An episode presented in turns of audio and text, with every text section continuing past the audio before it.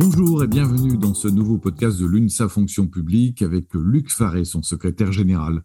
Aujourd'hui, nous allons parler de la chasse aux fonctionnaires lancée par les candidats à la présidentielle il y a quelques jours et des emplois dans la fonction publique. Bonjour Luc, plusieurs candidats demandent la suppression de postes de fonctionnaires, 150 000 pour certains, 200 000 pour un autre, 250 000.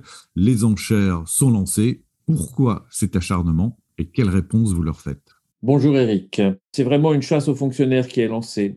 Sans vergogne, ces responsables politiques désignent les fonctionnaires de l'État comme la cause des difficultés budgétaires du pays. Ils sont les premiers à demander, quand se présentent des difficultés, que l'État intervienne avec ses fonctionnaires.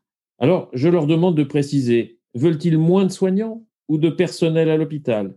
Veut-il supprimer des postes de policiers, de douaniers, de surveillants pénitentiaires, de pompiers, d'enseignants Certains ont en tête de supprimer les contraintes, disent-ils, dans notre pays, au nom de la liberté d'entreprendre. À l'UNSA, nous sommes favorables à cette liberté, mais nous estimons que les règles doivent exister dans une société, et ce, pour protéger les Français, pour garantir la qualité des produits, par exemple, pour permettre la santé des Français.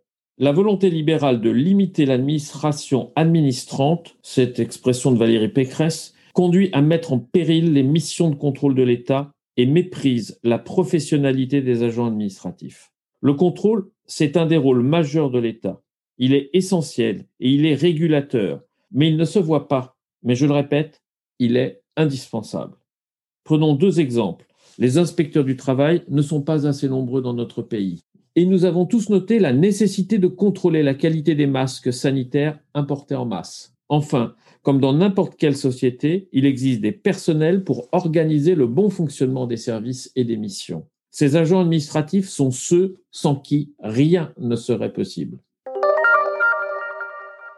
Emmanuel Macron avait déjà pour objectif la suppression de 50 000 postes de fonctionnaires. Au bout de quatre ans, l'a-t-il fait? Objectivement, non on est loin de la suppression de 50 000 postes. Budgétairement, les gouvernements qui se sont succédés durant le quinquennat en auront créé un peu plus de 4 500. Et si on regarde tous les agents de l'État, c'est 25 000. Mais en regardant de plus près, il y a eu suppression des contrats aidés. C'est eux qui ont fondu.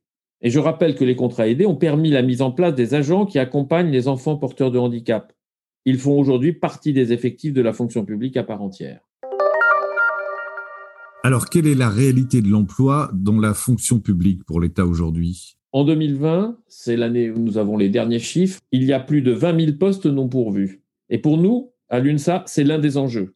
Il faut non seulement des postes votés au budget, ce que j'appellerais la promesse, et puis il faut surtout des personnels formés pour pourvoir ces postes. Et en 2020, il manquait par exemple 10 000 enseignants, 4 500 policiers, pour ne citer que ces deux chiffres. Et c'est pour nous non plus la promesse, mais la réalité, et c'est cette réalité qui doit compter. Merci de ces explications. En conclusion, quel message voulez-vous adresser aux candidats? L'attractivité de notre pays pour les investisseurs étrangers tient pour une bonne part à la qualité de nos services publics. C'est aussi vers eux que se tournent en priorité les Français quand apparaissent les difficultés dans le pays.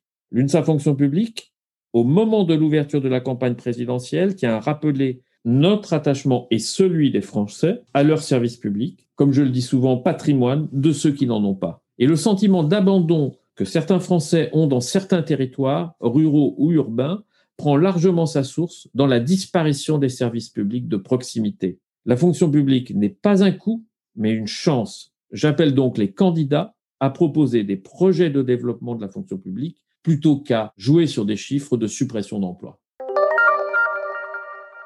Merci Luc Faré. Merci à tous de nous avoir suivis pour ce dixième podcast de l'UNSA Fonction publique. Abonnez-vous pour le recevoir tous les mois. N'hésitez pas à nous laisser vos questions, vos interrogations sur le site de l'UNSA Fonction publique.